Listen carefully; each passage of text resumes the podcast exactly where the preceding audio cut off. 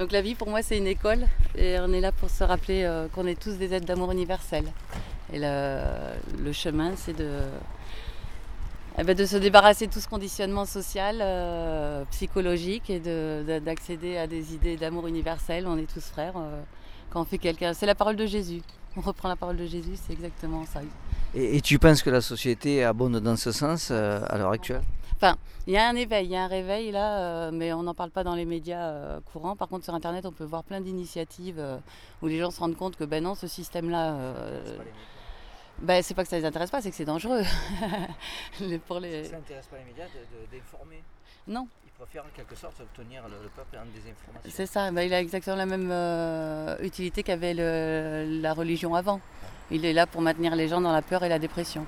Et alors comment ça se fait quand même qu'avec euh, technologique, intellectuelle, culturelle, euh, le peuple n'a pas pu justement euh, euh, se prendre en compte et dire et, et faire la part des choses entre le vrai et le faux Comment ça se fait? Bah, c'est en train de se faire ça. Mais en fait, comme c'est depuis les années 70 qui ont ouvert à ça, c'est depuis les années 70 que les gens ont commencé à se Depuis réveiller. années, années. que ce soit pour la musique, la liberté, Oui, la, liberté des femmes aussi. Oui, ah, tout à fait. Ah, Ah, tout à fait. ouais. Isabelle Halimi, on va pas parler de, de- du second sexe de, de la compagne de Sartre, euh, Ouais. parce qu'il y en a d'autres qui ont fait mieux.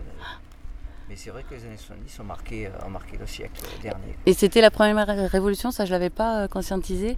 Euh, c'était la ré- première révolution non violente. En fait, quand ça euh, contre le Vietnam euh, en Amérique, le flower power quoi. Et ça c'est énorme, c'est énorme. C'est ma génération quand même, hein, parce que moi je suis de 57. Ah, ah donc t'as vécu euh, 68 quoi. Je suis là, le, le cannabis, euh, j'ai tout vécu. quoi. J'ai vécu ça, la liberté de ces filles qui se teignaient les cheveux ruinés, qui portaient des robes, et puis l'amour. euh, pas- Il n'y avait pas le côté méprisant, mais c'est l'amour, c'était libre quoi, Ouais. à cette époque. Après, ils ont fait pas mal de conneries aussi. hein, euh. Et puis, ce qui est bizarre, c'est que tous les pratiques, enfin, beaucoup d'anciens 68 arts euh, ont complètement réintégré le système et on dirait qu'ils ont oublié ça. Donc ça, ça m'a toujours interrogé. Tu les retrouves, tu les retrouves, Ba- Babakou, le éleveur de chèvres, euh, que ce soit en Ardèche, en Lozère, en Larzac, même à l'Ariège. hein. Hein. Et les idées, euh, ils sont devenus presque, presque, je dis bien presque fachos dans la mesure où ils ne tolèrent plus euh, ce qui ne ressemble pas à, justement à ce qu'ils pensent de la société. quoi. Ouais. Alors que la tolérance, c'est être ouvert. euh, L'agora, quoi. Le forum, l'agora. Ouais. L'agora grec, le forum matin. Ouais, ouais, ouais. Tu vas sur la place, tu t'exprimes, tu n'es pas d'accord, mais dans la- euh, sans violence aucune, sans aucune violence. Mais il faut- le plus difficile pour ceux qui n'ont pas le, le vocabulaire et qui n'ont pas euh, les clés pour s'exprimer, euh, c'est de- d'arriver à, à expliquer pourquoi ils ne sont pas d'accord. Parce que tu as beaucoup de gens qui ne sont pas d'accord, mais ils n'arrivent pas à l'exprimer. Alors tu peux l'exprimer par la photographie, par un art, tu vois, parce que ça se fait aussi par des gestes. Enfin, les tags. et- Ouais, exactement, des tags. Ouais, tags, c'est une, c'est une forme d'expression. Ouais. C'est une expression comme au, au premier, comme les Mais- premiers hommes peignaient dans les grottes. c'est Voilà. Et là, c'est intéressant de voir qu'il y, a- des nouvelles euh, manifestations de ça. Là, j'ai vu, il y a des- de plus en plus de groupes de méditation qui se font dans la rue. Tout d'un coup, euh, il y a des dizaines de personnes qui méditent ensemble. Il y a ceux qui restent debout devant les banques, là, devant les. Je ne sais plus comment on les appelle. Il y a des initiatives nouvelles qui sont très très intéressantes. Et la protestation se fait, mais par la douceur.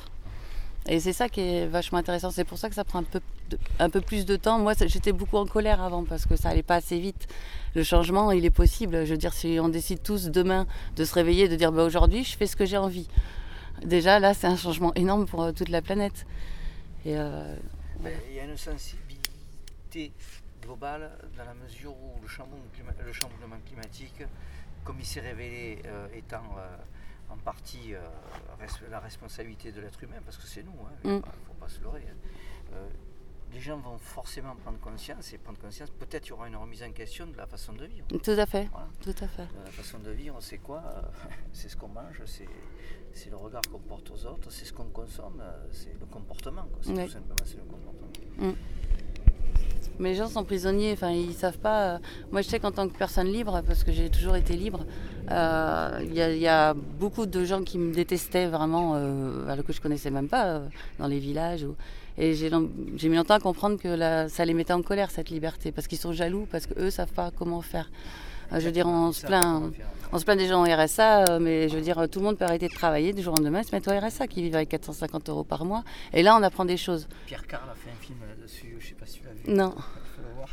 La nana, elle, elle travaille, elle travaille dans un bureau, puis du jour au lendemain, elle est au RSA. Elle dit, mais c'est incroyable comme on est bien, je peux lire, je peux, je peux dessiner, C'est ça. je peux écrire, puis j'ai pas besoin de ça, j'ai pas besoin de ça, j'ai un pantalon, je vais au fripe. Oui, changement de vie radical. c'est tout à fait. Et tout compte fait, on a dit que les politiques ont dit que le RSA c'était pour, pour maintenir un certain peuple dans l'indolence, dans le silence. Aussi. C'est faux, c'est faux parce que quand même ce peuple-là se réveille et a un regard différent de la société. Oui, Et comme tu l'as dit, comme tu l'as dit, ta liberté à toi, elle porte atteinte à la prison des autres qui, sont, qui se croient libres et qui sont prisonniers, en fait, Mm. qui tirent un boulet tous les jours. c'est ça. Parce qu'ils sont dans un système de crédit, euh, de, de, de- d'assez- Ah oui, ils sont enchaînés, hein. Aliénation à un système, ils ne peuvent Ouais. pas en sortir. Ouais. Ils peuvent pas en sortir. Enfin, ils peuvent, hein, tout le monde Ah peut en sortir, euh, mais euh, c'est trop tard pour eux. Moi je crois que c'est. Non, je crois que l'éveil il est possible pour chacun à tout moment de sa vie, même sur son lit de mort. euh, et heureusement. Ah, tu me fais penser à Socrate, qui avant de mourir euh, apprenait encore à jouer de la harpe et tu sais, comment ça s'est passé. Bon, Criton apporte la cellule et tous ses disciples sont autour de Socrate et lui demandent alors maître, maître, quel est le mot, le mot qui va sauver euh, la philosophie, l'humanité, qu'as-tu à nous laisser en héritage pour que nous puissions évoluer? Et Socrate leur dit N'oubliez pas de payer deux coques à Esclépios. Esclépios était le dieu de la médecine et dans la mythologie, il lui devait deux coques. C'était son seul souci avant de mourir. que- D'accord. Que, je parte. Que mes dettes soient acquittées. ouais. ouais.